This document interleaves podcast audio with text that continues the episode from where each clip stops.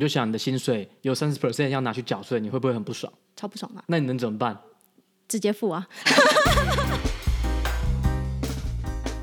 欢迎收听戏骨轻松谈，Just Kidding Tech，我是 Kenji，我是科科，在这里会听到来自戏骨科技业第一手的经验分享，一起在瞬息万变的科技业持续学习与成长。我们会用轻松的方式讨论软体开发、职涯发展、美国的生活以及科技公司的新闻和八卦。想要了解矽谷科技业最新趋势的你，千万不能错过哦！我们最近多了蛮多新的听众的。对，那这个其实不只是从后台的数据，我们看到了显著的成长。也多了很多听众，他们私讯给我们，或者是也有在呃 Apple Podcast 上面留言，那都非常感谢这些听众的回馈。其中也有很多让我们很开心的一些内容，比如说我们就有收到一位是护理系大二的学生，那我们一开始看到是护理系的，也是惊呆了，想说怎么会有护理系的学生听我们的 Podcast？怎么没有去听护理的 Podcast，反而跑来我们？科技的 podcast 是不是跑错棚？对，但其实他内容也说到了，他蛮喜欢我们的内容，因为可以让他接触到，就是他念的护理系或是医学系以外的一些世界。因为他念的科系的关系，所以他一开始可能会觉得说，哎，反正工作都确定了嘛，那就暂时可能就有一点停顿下来了。但因为我们的 podcast 的关系，就让他知道其他。工作的人在做什么，然后可能也认识到说，哎，其实也要想办法实时的充实自己啊，就维持自己的竞争力。因为他像他就说，哎，谁知道护理师之后会不会被取代呢？虽然我是觉得护理师暂时不会被取代，我觉得不太可能啦。但是我觉得他有这个心态是好的，就是你多多接触，听听不同的看法，说不定你会觉得其他领域更有趣、更吸引你。对，或是也可以同时进行一些其他的、其他的。专长的培养之类的，对。然后另外一个听众有私讯我们说，很感谢我在节目中有介绍 Square 这间公司。那他也是本身是在美国工作，然后他就最近有面了 Square，然后拿到 offer，然后前阵子刚签了 offer，所以我们等于是真的有听众因为听我们，然后就决定加入 Square，我真是蛮开心的。嗯，就有帮 Square 宣传到。Square 应该要付我一点钱才对，真的都没有那个，嗯，完全没有业配。对啊，不过我后来查了一下，很有趣的一点是我有面到这个人，嗯，然后我当时不知道他是台湾人，也不知道他是 Podcast 的听众，所以就是在一个很公正的状态下给出一个哎通过的一个评论，很棒，靠实力的，没错，真的是靠实力。对，那另外我们最近也推出了 JK Show，就是我们 Just Kidding Tech 的访谈节目。那第一集是请到了王文玉的分享，那有兴趣听他的分享的人欢迎收听。那这一集其实也让我们发现到，大家应该是还蛮喜欢访谈类型的节目，因为从数据上看起来，收听的人其实也多了不少。对啊，这几天礼拜三才发布嘛，结果好多人收听哦，然后也有人在 Apple Store 的 Apple Podcast 那边留言告诉我们说，他很喜欢文玉这集的分享啊，然后希望可以。听听看文玉接下来的发展。嗯，真的，所以因为文玉之前是在亚马逊工作嘛，所以对他的之前工作内容的一些辛酸血泪史，有兴趣的人欢迎收听。反正你现在还没听的，赶快可以暂停一下这一集去听 JK 秀也没关系，我们会等你。嗯，然后其实蛮开心，我们有帮助到这些听众啦，能够收到听众的鼓励，我们当然是觉得说就是还不错，就是至少我们在做。自己喜欢的东西的同时，也能够帮到听众。对，因为其实我们并没有靠 Podcast 赚到任何一毛钱，目前来说绝对是亏损的。我这边买器材，然后 然后架架网站跟付那个 domain name 的费用，其实就超过了。对啊，然后也没有干爹。对啊，但是其实我们也不见得需要干爹啊，我们就真的是做兴趣的，真的就是做好玩，然后做功德。对，对，其实很多人会说哦。比如说他想要做什么东西是为了帮助更多人，其实我觉得这东西还是要回归到你能不能自己帮助到自己。嗯，对，因为比如说我们看到常常看到哦，比如说戏骨不是很常讲说哦，we want to make the world a better place，但其实大家是为了为了自己让自己的产品能够帮助这个世界才去做的嘛。嗯，所以很多时候你就是要有自己的想做的事情，然后能够刚好帮助到其他人，我觉得就是一个很好的副产品、附加价值。好，那我们正式进入今天的主题。今天要讲的是关于 App Store 的垄断。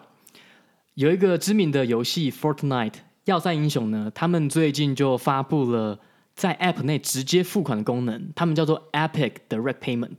他就说哦，因为 App Store 跟 Google 他们都会收取一个平台的佣金嘛，大概是三十 percent，所以他们想说，那这样子对用户体验不好，因为他们就等于多付了一些钱，所以他们就提提供了绕过这两个平台的呃 App 内购买的机制，那把所有品项降价二十 percent。然后 Apple 跟 Google 看到这个呢，马上就把 Fortnite 这款蛮红的游戏直接从他们的平台上删除。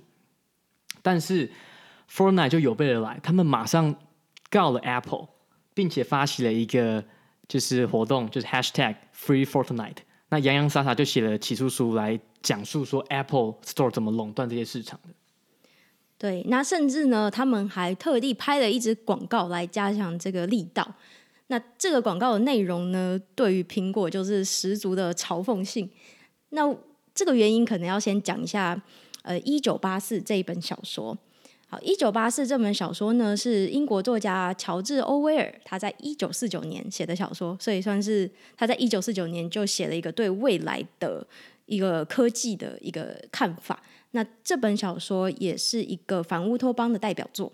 那反乌托乌托邦是什么？要不要解释一下？就是乌托邦的相反呢、啊？嗯，那乌托邦就是描述一个理想的世界，那反乌托邦呢，就是描述说可能在某个情境下，呃，可能受到极权主义啊，或是社会是一个比较相对不平等的现象。嗯，很多小说跟电影都是用反乌托邦这个背景故事来描述的。嗯，那苹果在一九八四年的时候就推出了一支自己的广告，一九八四年的就是麦金塔的个人电脑上市嘛，那这支广告就是根据。一九八四这本小说的情境去衍生出来的。那在这个小说当中呢，就有一个大 boss 叫做 Big Brother，反正他就是一个算是这种极权主义政府的头头，老大哥。对，老大哥。那在苹果一九八四这个广告里面，它的内容大概是这样子的：场景一开始就是一个很灰暗、蓝色、冰冷的色调。那一群类似战士或者是将领的人，他们就在。很呆滞的听着一个大荧幕上面老大哥对他们演说，演说的内容就是啊，我们这个我们统一进化过后的思想是对付我们敌人最好的武器，那我们就即将要赢得胜利了。那这时候呢，在这一群冰冷的人群当中，就出现了一个女生，那她的形象是非常明亮的，只有她是彩色的，其他人基本上都黑白的。对，她就穿着白色的上衣、橘色裤子，非常明亮。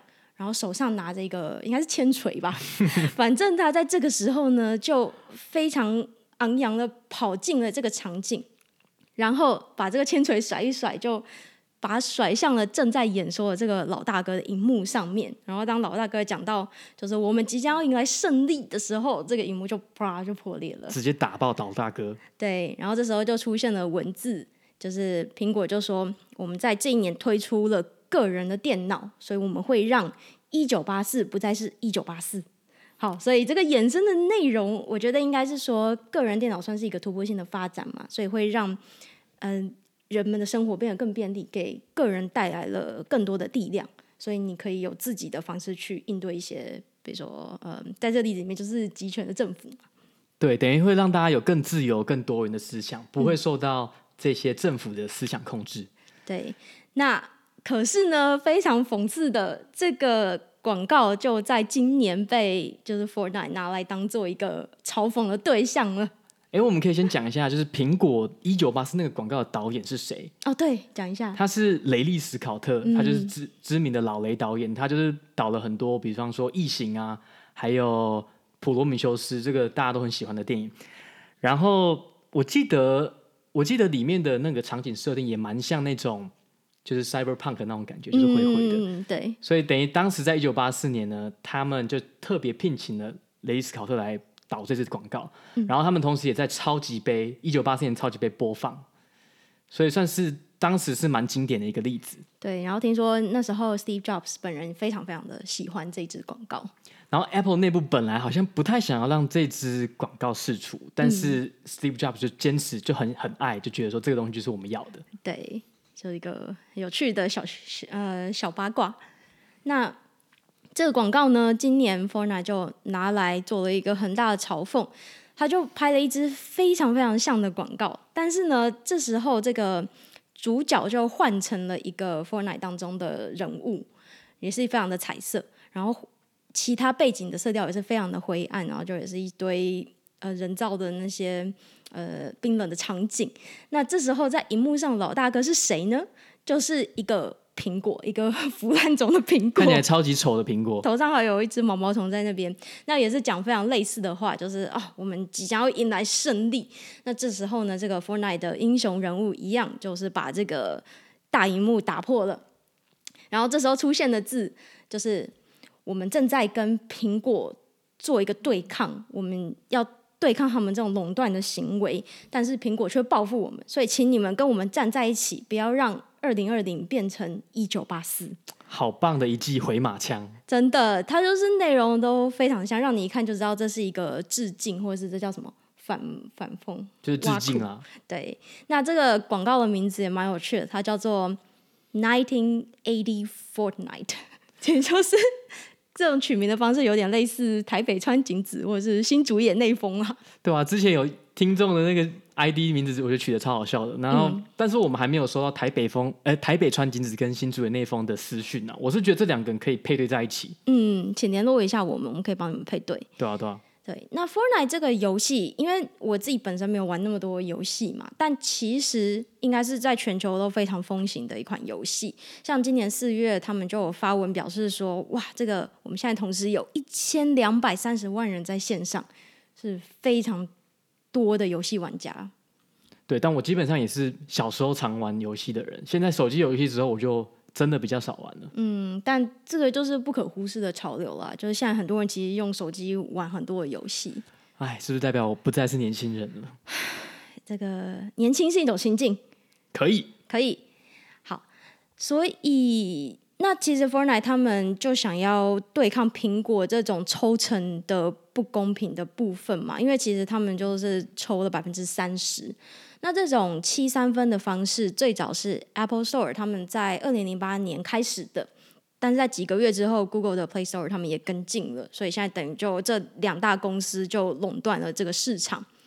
那很多公司其实把这一笔百分之三十的手续费看成是他们公司的营运成本的一部分了，因为毕竟这些平台的好处就是他们可以提供一些品质上面的控管，同时也是让你在这样子的一个生态系当中会有一个位置在那边。那他们也把它戏称这个叫做苹果税 （Apple Tax），就是感觉是一个保护费的概念。对，你不管卖什么，我就是收三十趴。对，但其实细部来看，它的现在的收费机制其实是这样啊，就是如果你是一次性的购买的话，会扣三十 percent，这三十 percent 就会给 Apple 或是 Google。然后如果你是订阅服务的话，他们感觉就是讲的有点佛心啊，但是是订阅服务的前一年，第一年的时候还是收三十 percent，但是如果这个用户超过一年的话，就收十五 percent。但我基本上觉得这个还是蛮。蛮蛮多的啦。其实很多，我一开始听到三十 percent 有一点吓到，因为对于平台的手续费，比如说现在你订餐嘛，Uber Eats 什么的，抽个就是几 percent 到，比如说十 percent 这，你就已经觉得受不了了。结果他们竟然抽三十 percent，我觉得这个对游戏开发者来说会是蛮大的负担。对啊，他们就变得得变相加三十 percent。然后让使用者来吸收这些费用，或是他们自行吸收，他们就少了这些营收。嗯，对，所以也难怪 Fortnite 想要告告这个 Apple。对，但我觉得蛮厉害的是，他们其实这一连串的动作，Fortnite 都已经是完全计划好的，因为他们一定早就知道说，他们发布这个新的功能，绕过这些付款机制之后，一定会被下架。然后他们苹果跟 Apple 下架之后，马上就说 OK，我们要告你们。嗯嗯，然后还把广告都拍好了。对啊，所以他们在这个广告当中，基本上就是把 Apple 描绘成一个大魔头，一个垄断这个市场的一个邪恶的一方，然后他们就是正义的一方，所以这个就是一个 good versus evil 的一个对抗了。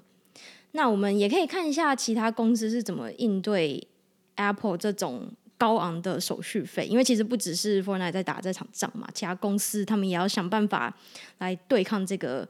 这个高额手续费，那像 Tinder 呢？其实他们早些时候，他们就有想办法规避 Google Play Store 的三十 percent 手续费。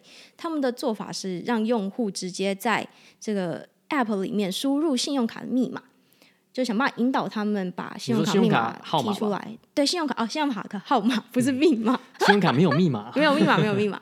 然后把这个呢设定为应用程式内预设的消费的方式，所以这样就规避掉了呃 Apple 的 In-App Purchase 的收费。哦，规避掉 Google 啦。哦，对，Google 啊，对啊。不过他们看起来是并没有把这一套搬到 Apple，我觉得可能是 Google 在这方面比较睁一只眼闭一只眼，比较通融。对，因为其实你要想，为什么大家在讨论这些 App Store 的相关的垄断的时候，都会讲到 Apple？因为 Google Store 根本太废了，根本赚的钱太少了。基本上他们想说不用赚，你没差是不是？对，因为基本上你如果有 Android App 的话，你一定会有 iOS App。嗯，但是很多公司如果它一开始的资源比较少，它会选择就是只在 iOS 上面上架，只开发 iOS 的游戏 App 或者是应用程式。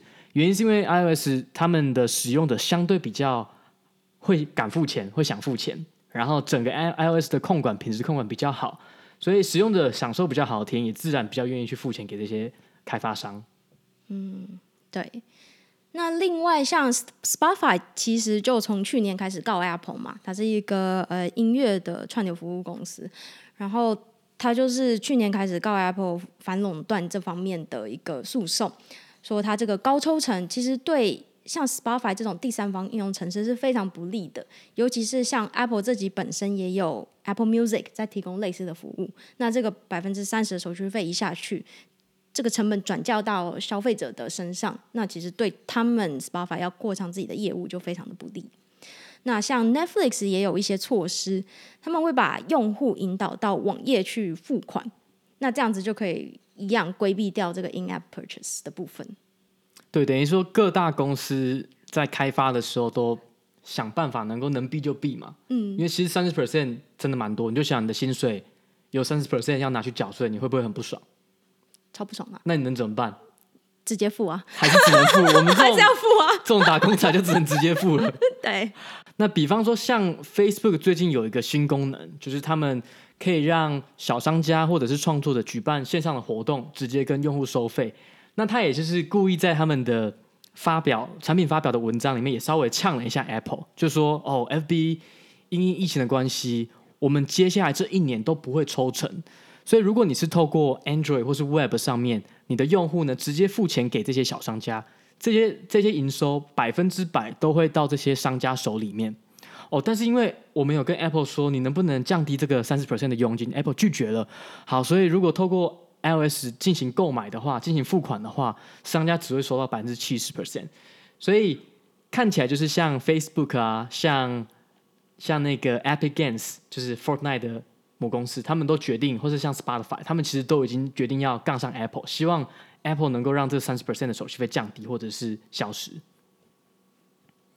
然后另外举一个比较小公司的例子啊，就是有一间公司叫 Basecamp，这个我们在早期的集数有谈到，就这间公司呢最有名的例子就是他们全全部都是 work from home，然后他们不追求成长，所以他们公司就维持小小的五十人到一百多人，然后健康的维持这种一人公司的核心价值，然后他们呢。有一次在更新他们的 App 叫做 Hey 的时候，苹果就直接拒绝他们更新，原因也是类似，就是他们绕过了 App Store 的付款广告，让 Apple 没办法抽取这三十 percent 的保管费。然后 Apple 的回应就是说：“哦，我们过去批准 Hey 这个 App 是上架是个错误的决定，那我们现在就是禁止你更新了，我们不能够让这个 App 继续呃在我们的 App Store 上面，但是。”其实这件事情会稍微引发大家讨论的原因，就是因为并不是这个 app 本身有没有违反 App Store 的规范，而是比方说像我们刚刚提到，Netflix 也做了类似的事情，让大家透过网页的方式去注册去付款，可是 Netflix 就没有被禁止更新或者是下架。然后像像那个 Amazon 的 Prime Video，Apple 甚至跟 Prime Video 达成协议说，OK，你上面的。这个佣金我帮你减少到十五 percent，所以这就让 Basecamp 的创办人 David Hanson 很不爽啊，就是说，哦，你们有这么多不同的规定，可是为什么是你们想用的时候在用？所以苹果想怎么做就怎么做，这就是你们的权利，这样子。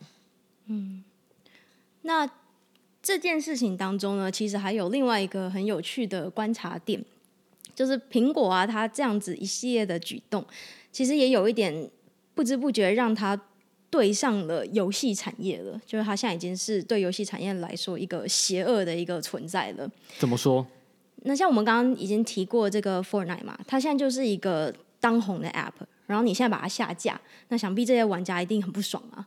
这是第一个，然后第二个是，除了这这刚刚提到这些公司以外，他们也惹毛了其他一些大公司，比如说 Microsoft，像 Microsoft 就推出了它的云端的游戏平台 Cloud Gaming Service X Cloud，像 Google 也有之前有推出一个 Stadia 嘛，那 Apple 也不准这两间公司的这种云端的游戏平台上架。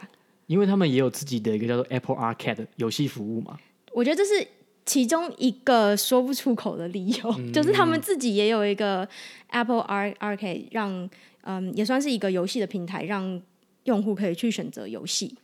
那 Microsoft 的 xCloud 跟 Google Stadia 都是同类型的服务。那比较公开的理由是 Apple 说这些违反了他们这些嗯 Apple Store 的规定，因为这些服务呢会让用户。接触到一些 App，那这些 App 是 Apple 没有办法个别去审核的，像这些在这些平台上面可以玩的游戏，就是独立的一些 App 嘛。那一旦你是订阅了这些，比如说 xCloud，那在上面可以提供的游戏，Apple 并没有办法一一去审核，所以这样子就是违反了 Apple 的规定。简单来讲，就是你所有透过比如说 Microsoft xCloud 或是 Google Stadia。这些游戏呢，虽然有透过 Google 跟 Microsoft 的审核，但是 Apple 说不行，你没有透过我审核，你就让这些游戏上架是不好的。对，然后微软就也生气气了。他最近的一篇发文就指出说，Apple 对于游戏类型真的是特别的严苛，像是其他音乐类型或是影片串流服务类型的都没有这么严苛，甚至有时候还给一些优惠等等。但是对游戏类型就非常的严苛。然后就说，像现在我们希望可以提供这个服务，然后很多用户也跟我们反映，他们很需要这种游戏平台的服务。那现在就只有苹果说不，我们都已经把内容准备好了，但是就遇上了一个说 no 的，所以有一点像是也是把矛头完全指向了苹果。那苹果其实也有回应了，它的理由是，其实游戏类型呢和电影跟音乐这种类型不同，因为游戏其实是一种软体嘛，那既然是软体，它其实背后是。还是有一些在运行的一些机制，比如说里面可能会有一些跟 user 的互动，或是甚至有时候使用者可以自己产生一些内容。那这些内容就是有可能会对 device 造成一些伤害，所以他们没有办法没有办法管制，就只好 ban 掉。其实我觉得公公开的说法都会讲的是说，哦，我们的 Guide 有写，就是就是这样子。但是实际执行的时候，感觉像是他们想要谁。哪个产业的 App 留着就留着，不想要谁就可以把它拿出这个 guideline 来讲。没错，所以他就是打着这种神圣的旗帜，但其实没有说出来的，就是刚刚讲他自己有一个 Apple Arcade，然后也有一个百分之三十的苹果税，所以也是嗯，背地里蛮邪恶的。那其实也有一些唇枪舌战在进行当中啦，因为就算 Apple 提出了这些理由，其实还是有蛮多争议的，比如说像 Netflix 好了。它虽然是一个影片的串流服务嘛，但其实像在去年，它有推出了一个互动式的内容，是《黑镜》的其中一集嘛。对。那这种互动式的内容怎么算呢？因为它之前不是说，哎，这个如果是有 user 互动，可能就跟游戏有点像了。那为什么这样子就不会被 ban 掉？嗯。那像音乐和电影，其实。这些内容也没有办法一个一个去审核啊，那为什么这些就可以？你不是也是有可能让 user 接触到可能有害的一些音乐跟电影的内容吗？所以到这边看起来还是有一点 Apple 说了算。嗯，真的是这样哎，而且除非除非啦，他们就把他们的服务改成是包装成音乐或电影的游戏服务。嗯，对。那不过其实像 Apple 他们自己本身也有。他们的 Apple TV 嘛，所以我还蛮讶异，他们并没有对 Prime Video 或者是 Netflix 做一些相关的惩罚或者什么的。可能这两个 App 已经用户太多，而且已经上架那么久了。对，然后如果你再这样做，就太明显了。对。但是像游戏算是一个新兴产业，这是大家还百家争鸣，就是 Google、Microsoft 跟 Apple 都才刚起步。嗯，尤其是这种 cloud gaming 的这种服务也是刚起步。那其实目前苹果这些一系列的处理，对苹果来说算是一个很大的危机啦。因为最主要的是，它可能惹毛了游戏产业，可能会失去一群。热爱手机游戏还有平台服务的一些年轻族群，因为比如说像在 Fortnite 这边，他把它移除了，但这其实是一个全球非常非常红的游戏，尤其是它证明了现在的游戏不一定需要游戏的机台，比如说 Xbox 或者是像我买的 Switch，嗯，或者是或是那个个人的电脑，你用手机就还是可以玩的很开心，还是可以有很大的成功。那同时，它又不准这些 Cloud Gaming Service 上架，那。因为这些开发这些 cloud gaming service 的公司，他们本身有的游戏，平常可能是需要有一些游戏机台的，比如说像 Microsoft 的 Xbox，它现在推出 xCloud。那你现在可能不需要真的去买一个 Xbox，你用 iPhone 或是 iPad，你再连上网络，你就可以玩了。这些其实是很有机会带入一群新的玩家到手机上面的游戏。但是 Apple 现在的处理方式，就把这两条路都有一点封锁起来了。那一方面是惹毛了游戏界，一方面也是可能让自己默默损失了一些可能的金元。不过，其实他们以这么大的平台来讲，大家还是得用嘛。就是说，使用者不爽，他其实如果他已经是 iPhone，他也只能继续接受了，除非他就一气之下换到其他平台，就是含泪继续使用，只能含泪继续使用了。我觉得就是只能果粉就是含泪继续支持，也没办法。但其实这边蛮有趣的是。我觉得像尤其是 cloud gaming service 这一部分，其实默默的是一种产业在转型，有点像当初影片开始就 YouTube 开始流行，大家都开始上网看影片了。那这样子也导致像影视或者是像好莱坞这些产业，他们制作影片的方式其实都有改变，他们怎么去散布这些内容啊？那我觉得在游戏业界，其实这也是一个转型的开始。那我不知道。Apple 这样子的处理会不会是一个他错失了这样子的一个机会？我觉得你今天突然变成 gaming 专家嘞，我整个超讶异的，就是哇，讲的那个游戏产业的分析都分析的非常好，谢谢。结果平常都没在玩，哎呦，你最近都在玩那个？我最近都在玩哦，讲出来好丢脸。超窄的，最近我们家玩最多游戏的就是就是可可，你都在玩什么？我最近都在。回味植物打僵尸，会不会年轻的听众不知道植物打僵尸？哎呦，游戏这种东西就跟 KTV 一样啊，会默默的透露你的年纪。你就只会玩过去你玩过的经典游戏，然后唱过去会唱的歌。没错，所以嗯，大家不要笑我。那应该是我们大学好，不用再讲了，不用再讲了，不用再讲了。你不想透露年纪是不是？不用再讲了，不用再讲了。好了，那我们可以接下来讨论就是平台的两难了，就是说。嗯比方说，大家虽然现在很抨击 Apple，说他们收这些平台的保护费太高昂了，可是其实说实在的，一开始的 Mobile App 如果是很破碎、很开放的时候呢，其实品质会很差。就是其实有点像现在 Podcast 是比较一个开放的例子，所以这些一开始很开放的时候呢，如果没有人去统整，第一个它就比较难商业化，第二个品质可能会比较差，因为你没有一个共同的规范。好，可是一开始的时候。Apple 把它当成是一个整合者，整合起来了，所以它提供高品质的 App，这些高品质 App 会吸引很多用户进来。那用户一多了，很多的 App 开发者或者是游戏开发者就说：“OK，好，我要把我的东西上架在 Apple 的平台上面，App Store 上面。”那更多高品质的这些 App 进来之后呢，又会吸引更多的使用者再继续加进这个平台，所以一开始真的会形成一个飞轮效应，就是。对使用者来讲，跟对开发者来讲，有 Apple 这个平台是好的。嗯，就一开始很需要这种双方的共生存、互互惠互利的一种机制了。对，但是等到就是等于一开始是 Apple 比较需要这些开发者，比较需要这些 user，但是等到这两个使用者都已经粘在 Apple 的平台上之后，嗯，不一定是 Apple 啦，各种平台都是一样。等你都粘在平台上之后，这时候平台的权力就很大了。因为你已经离不开了，所以他们就可以继续做一些，比如像收取更高的佣金啊，或者是制定更严格的规则来打击那些比较小型的开发者。所以好像在很多的平台的应用都会看后来都会产生类似这样子的危机嘛。我觉得像一些送餐服务等等，或是像呃旅馆订房的，像 Airbnb 都会有类似的纠纷产生。对，就是这些平台一开始可能会用比较低的价格去抢，或是拜托你进来我们的平台，你来我们这边，你用 Uber、用用 Lyft、用 Airbnb，一开始可能非常的便宜。那等到人很多了，房型很多了，那我就开始提高我的平台费。那到时候大家也离不开了。嗯，然后另外一个类似的例子就是 YouTube 嘛，YouTube 现在也是进入一个比较成熟、比较垄断的阶段。嗯，所以你常会听到很多 YouTuber 在抱怨说：“哦，我的影片又被黄标了。”就言论审查也开始来了。对，就变成是 YouTube 现在就是所有你要看这种 user generated 的影片，你就是会去 YouTube，你已经没有其他竞争者了。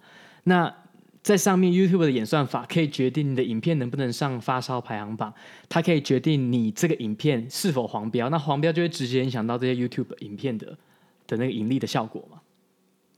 所以我们可以想一下啊，那 Podcast 现在就是一个相对开放的一个环境，那大家都在期待说，OK，Spotify 或许可以整合，让变成一个比较聚合性的平台，让更多的。比如说使用者啊，还有这些 podcaster 能够有更完善的服务，但是我个人其实是不乐见这件事情的。我知道很多人会想要有一个赶快有一个平台，但是平台的好处就是我们刚刚讲的，你可以带来更多的商业模式，使用者可以更赚钱。嗯，但是我觉得过去已经看到太多的例子，就是这件事情到最后没有一个真的真的到最后是两败俱伤了。就目前这么多平台的应用的例子都有了，但好像最后都会有这样子的问题嘛。然后目前也没有一个很好的解法，所以嗯，我就是一个比较浪漫的人，我就是说，OK，做 Podcast，独立开发的感觉，独立开发，然后独立做这些这些内容。因为我们现在 Podcast 的好处就是，使用者基本上不会受到演算法的影响，所以他订阅了以后，基本上我们推出新集数，使用的就是会听我们的节目。那如果今天变成是一个大的平台，那我们就变成是有可能会失去我们这样的优势，失去我们可以直接跟这些听众互动的一些直接的渠道。然后，比方说，如果 Spotify 变成是一个巨头好了，那因为现在 Podcast 是 RSS 订阅嘛，所以如果今天有其他人想要做类似的 Podcast 的 Player 的服务，他可能就进不来了。嗯，因为有太多独家内容只会在 Spotify 上面。对，对，所以。也是可以看到一个垄断的迹象了。对，但是我觉得 Spotify 还算是很早期的，所以大家目前是会给他一个期待。但是我们就可以预告一下，看未来会不会变成是一个巨头。嗯，We will see。然后我们可以稍微讲一下，就是 App 的审核啦，因为我毕竟之前也做过 Android 的开发，然后之前也上架过一些 iOS 的 App。那像 Google Play 这边其实是相对简单。你送出审核或是上架一个新 App 之后，通常几个小时，最多一天，它就会上架或更新了。但是 Apple 就相对制定比较复杂的 guideline，你一定要去遵守。尤其是第一次上架，你第一次上架它都会审核个好几天，才会让你的 App 第一次正式上线。那比方说呢，它就会小到比如说你的 logo 的设计啊，有没有符合他们的规范啊，或者是说哦，你 App 不能有自己内部独立更新的功能。比方说，你就一定要透过 App Store 去更新，或者是说你的 App 里面需要登录账号嘛？他真的会去检查说你那个登录账号是不是可以登录的。然后，比方说你如果有第三方的登录，比方说你透过 Facebook 或是 Google 登录啊，但是如果你里面没有装 Facebook 跟 Google 的 App，你就不要显示这些按钮。等于就是管的很细啦，好多规定规定哦，就真的很龟毛啊。然后，比方说还有说，如果你有采集。IDFA 就是你广告的 identifier，你但是你的 app 里面没有广告的话，那这也违反他们的 guideline，你可能就会被拒绝上架。这个听起来好奇怪。所以就很多人就说哦，如果你要避免你想要采集 IDFA，就是给广告使用的话，你就必须在审核的时候呢，你放一个 banner，放一个广告。但是其实你之后没有不想要投广告，但是你就等审核过了以后再把广告拿掉。对啊，那如果你是一个 App 开发者，你要怎么样让你的新功能可以准时上线，但是却不会因为这些 App Store 的审核而延误呢？我们可以讨论一下，就实际上是怎么做的啦。实际上呢，这些不管是这些 App 啊，或者是网页的开发，其实我们都会用 Feature Flag 来控制我们要显示给使用者哪些 feature。这个中文可能叫灰度开灰度开发，就是你慢慢的去把这些新的 feature roll out 给更多的使用者。所以你可能可以根据，比方说你现在 app 运行的环境可能是 staging 或是 production environment，或者是你在哪个国家，或是你现在 app 的版本语言，慢慢发布给使用者。所以比方说最近 Facebook 不是有界面的改版吗？那他们一定就是利用说，OK，好，我先 target，比如说美国的小部分的使用者，你可能一 percent 的使用者，说英文的使用者开始，我慢慢去调整一 percent、五 percent、十 percent，这时候你就会有去观察，诶，新的使用者跟旧的使用者的行为，他们一不一样？有没有什么 metrics 有掉啊？他们就去看一些数据。好，如果这些数据掉了，或者是你系统新的 feature 有 bug，你就把它 roll back，然后再去做。做下一个开发，然后让这个 feature 修正。嗯，这其实就是 A/B testing 嘛。对，就是你去做一些实验，来看看证明说这个新的 feature 有没有好的帮助。有的话，我才推出给很多的使用者。然后，但是一开始就先用一小部分的使用者做测试。对啊，这个其实也是 A/B testing 很常用的。你可能一次有多种不同的 UI 界面想要显示给使用者，或者是你，比方说。以那个 Fortnight 为例啊，我不知道他们的实作细节，但是他可能也是有一个 feature flag，好，就是要在这一天我准备好了，要把这个 feature 打开，使用者就可以同时看到这个新的付款的服务。所以呢，这个东西呢，就是可以让你在前一个版本的申申申请到 App Store 的 App 版本里面，你就已经有这些功能了，只是你还没有把这个开关打开而已。那这样就可以规避说那个等待时间过长的。的这个困境，然后也可以提早做测试，有问题呢就赶快尽快改进。这时候使用的其实就是完全不会知道的。然后甚至呢，比方说像有一个公司，它的产品就是在做 feature flag，这一般人可能很难想象啦。这间公司叫 Launch Darkly，这个我不知道哎、欸，有公司在做这种事情。其实你会发现呢，当你在这些软体公司做的时候，很多时候呢。如果公司内部没有 in-house 的 implementation，我们就得需要依赖其他公司的产品。嗯、那像 Feature Flag 就是一个，就是你，他就专注说，我就提供你 Feature Flag，我提供你很好的后台 dashboard，你就可以根据你的我刚刚讲的可能国家版本语言啊，然后去设定说你要怎么样把这些新的 feature 推给使用者。嗯，了解。因为就我所知，比较大的公司内部都是会有所谓的 experimentation platform 嘛，就是让你去。调整一些参数，进行不同的 A/B testing，就是你同时可以 run 很多 A/B testing，但是因为有这个 platform，所以你不会跟其他的实验撞在一起。那这个很多公司都有自己内部做一个整合。对，然后像比方说很多这种类似的服务，其实都是 B to B 的，所以一般人不太知道是正常的。但是其实市场很大，因为我们就看到说，比方说像以我们公司为例好了，我们就用了 Signal FX，这是一个 Matrix 服务。然后就今天凌晨就 outage，嗯，凌晨三点的时候，他们的服务挂了，导致我们全公司所有 on call 的人都、嗯、手机都开始响，嗯，然后被叫醒，然后我们的 Slack channel 就超热闹的。然后还有像 PagerDuty，就是专门用来做 page 的服务，这个就超不想用的啊。其实这个东西是哦，好像必要，可是你你整合这个服务之后，你就可以，他们就会很。很稳定的通知你说有问题发生了，我就是不想要被通知啊。对，然后还有比方说就是 Datadog，就是做 distributed tracing。那这细节我们就不多谈了。等于是说，你如果在软体公司工作，你就会发现，虽然说现在的软体都很复杂，但是却也是兴起了另外一个市场，就是我们就针对 enterprise 的的 software engineer 提供这些服务，让你们可以哦不用担心这些东西，但是你们就可以专注在你们软体。的开发上面，嗯，长知识了。没错，其实今天就是想要跟大家聊一下说 App Store 的这些垄断，然后顺便带到这个软体开发的一些日常。没错，不错不错。好，那今天节目就先到这边，大家拜拜，拜拜。